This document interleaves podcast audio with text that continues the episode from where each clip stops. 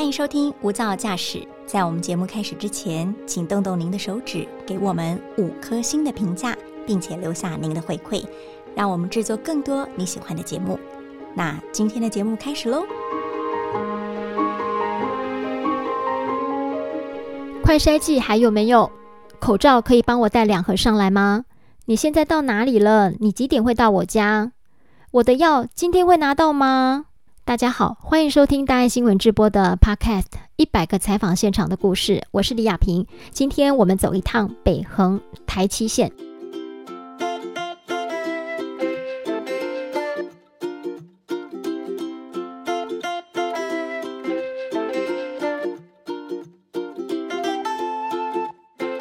北横是位在北部山区，连接桃园和宜兰之间的横向道路，一定会经过桃园市复兴区。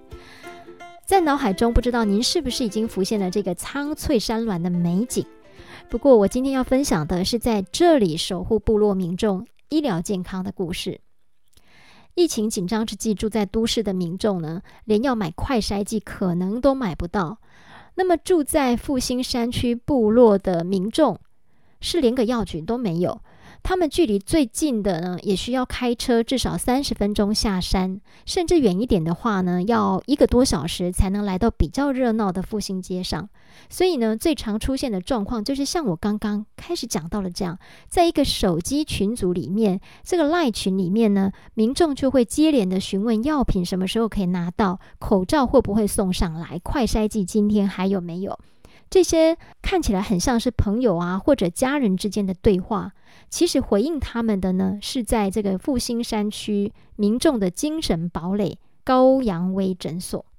我们仰望已经已经依赖他了，真的，每一个每一个妇女、每个家长、每个农人，一定会来找高阳威。每一个礼拜二，还有我们的那个电疗，也是高医师这样子来载我们，所以我们还是要感谢他了，真的。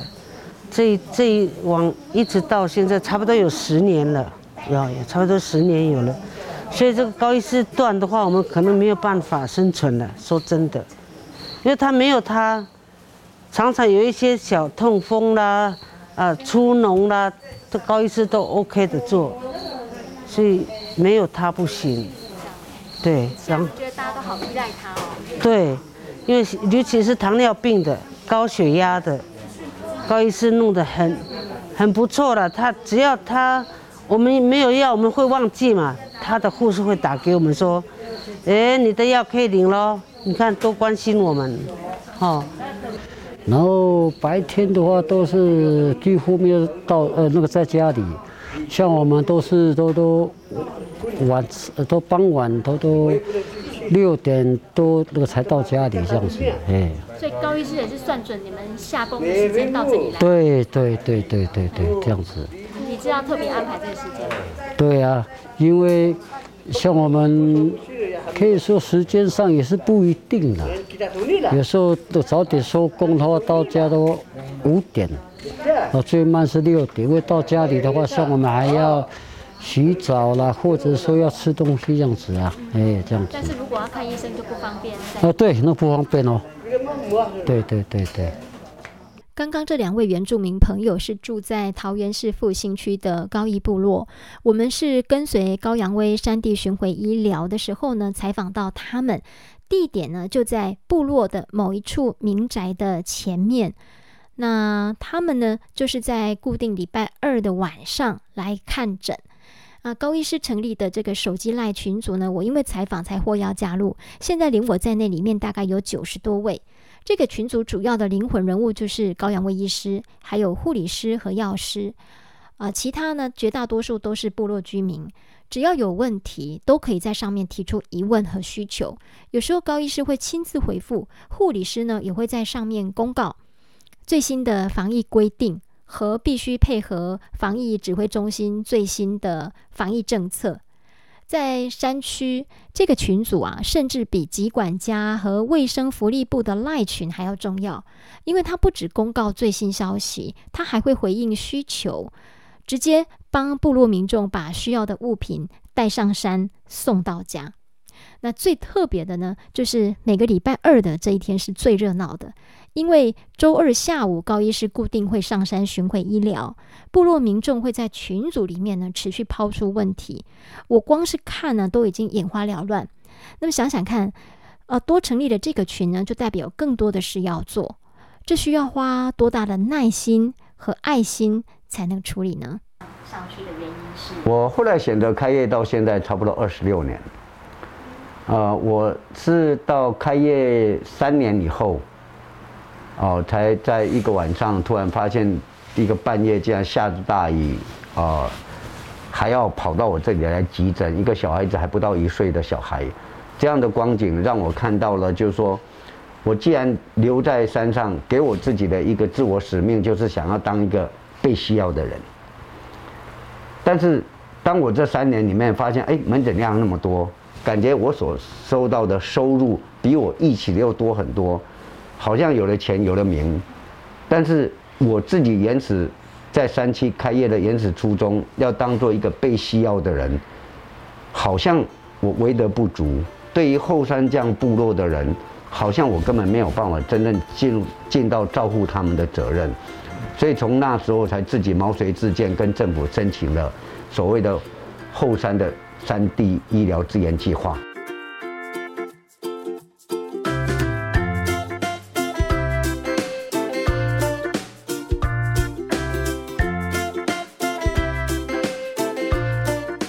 高阳威啊，几乎是桃园山区居民的支柱，也是民众慌乱时的定心丸。我们知道，现在的山区巡回医疗呢？大部分都是这个大型的医院来承接，因为这样才有足够的资源和人力来调配。但早在二十多年前，呃，当时是卫生署的时候，高阳威他是第一个以个人的名义来向卫生署申请前往山区做巡回医疗。那他的团队其实就是他聘请的这些护理师。药师、护佐、司机，就他一个人带着这样的一个团队，就开始往山区巡回医疗。因为高医师认为，山地巡回医疗才是解决山区医疗不足的根本的方法。这里我们先提供一个资料，才有个概念哦。像桃园市复兴区，它的面积大概就占整个桃园市有三分之一，可是人口数的比例却不到两百分之一。因此，大概就可以想见，这样的资源是不均，民众住的分散的一个情况。那高医师这样的团队呢，就五六个人加一台车，一路就从沿着北横往上走，罗浮高义部落、上苏勒部落、高冈部落、下巴陵、上巴陵这样。那连新竹尖石山区，因为就在交界处，有一些民众也会选择在高医师上山的时候跨区来看诊。跟那高医师呢，他这个看诊的地方呢，很有可能就只是民宅的骑楼或者部落民众的住家的厨房啊、餐桌啊。那高医师哪里都能够看诊，他的护理师也很厉害。呃，比如说民众的手臂是悬空的，因为他可能没有办法像诊所哈那么舒适啊，都随时设备都很齐全。那呃，就算民众的手臂悬空，护理师也都能够打针的，手法相当的利落。那这等于是把整个。啊，诊所的给药啊、打针啊、啊这样的整套流程复制到民众家里去了。这一趟的巡回医疗通常是在礼拜二下午三点出发，那下山呢常常已经是三更半夜，时间没有办法很确定，因为常常会有拦路陈情的民众，所以拦路陈情就是他知道高医师。今天要上山巡回医疗，可能就会临时在我们刚刚提到的手机的赖群组里面，呃，告诉高医师他家里可能爸爸生病了，或者他本人有什么样的需求，要求高医师去他家看病。那高医师也就真的去了，因为他认为每一个人都有权利活得健康。呃，其实就是莫忘初衷吧，也算是对我妈妈的一个一个一个交代。就说他当初，因为我选择当医生也是妈妈，等于是妈妈请托我，哦转系去当医生的。因为当初我是选择甲组的，就是我们当时所谓理工科的。那因为我妈妈那时候就是在啊癌末，也就是她快死之前的大概四天吧，啊，过世前四天，他大概自己身体知道说不行了，所以把我一个人叫到床头，那时候就跟我，啊，谈了就说，他很对不起我爸爸，因为他改嫁了嘛，那觉得说他自己要上天，大概会见到我爸爸，他觉得，呃，总要有个交代。呃，当时就很念头就听妈妈的话，但是实际上，一直到现在来讲，是感恩妈妈替我做这样的规划跟选择。当一个医生，他不是只是一个职业，他会，我觉得让我觉得当医生一个医生，让我觉得最尊贵的地方是，他非常容易贴近人心。很多病人他很可能不会对任何人说的话，他会跟你说，而且当像我们家医科，而且我我对。心理学好像又稍微比较有兴趣，所以你会发现，你会当一个家医科，你不单单独独只是在看他的生理病痛，你甚至可以从走进来的时候，包括从他的讲话的态度、他的眉头，你就会知道他有心事。其实只要再加上一点点小小训练，你其实几句话就可以勾勒出他心底上的阴影啊，不愿意对一般人说的。但是你。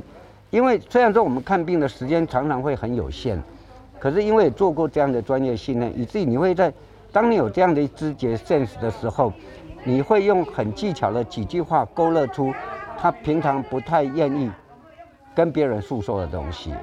那我们要这些东西，最主要目的是要让他们找到出口，心理的心理上的一些困扰，你没有说出来，你永远没有出口。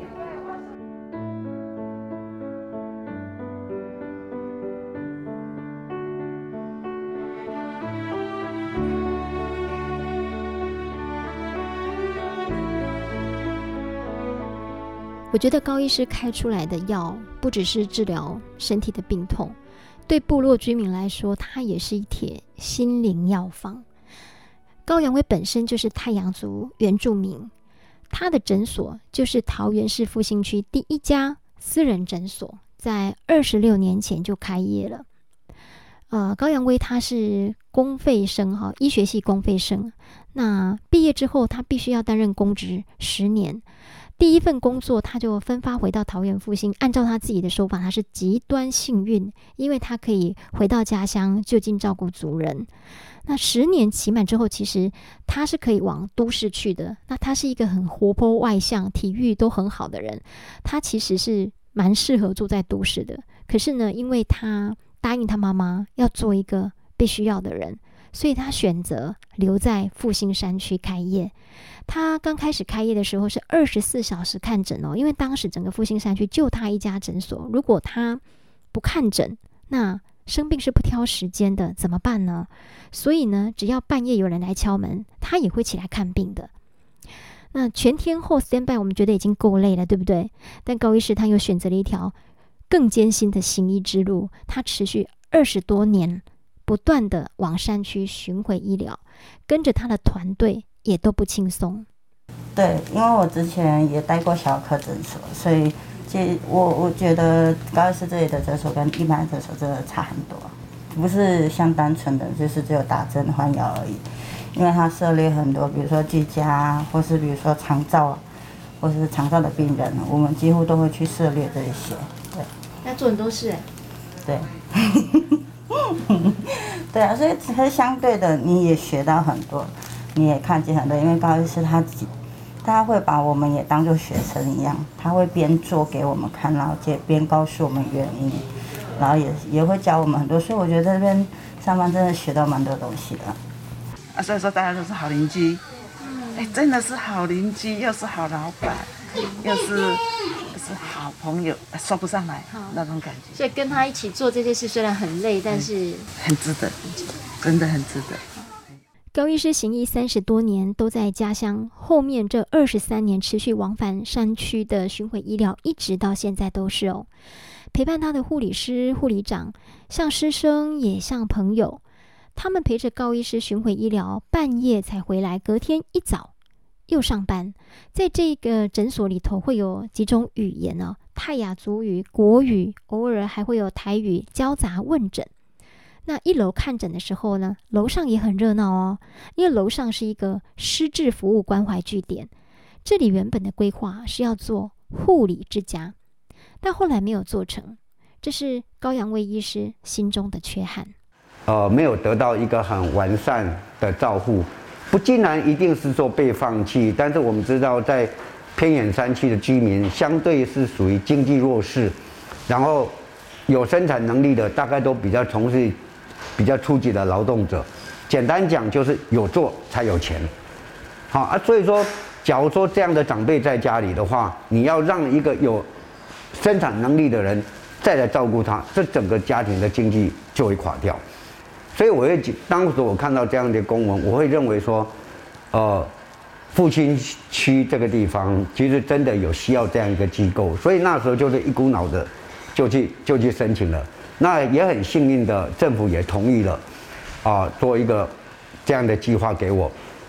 但是不幸的就是，我整个计划都执行到一半，房子也大概盖起来，却发现我并没有那么专业。为什么？盖一个护理之家，它的门口外面的马路必须有六米道路。后来我就问一下为什么，就是他必须让云梯车，云梯车可以落脚。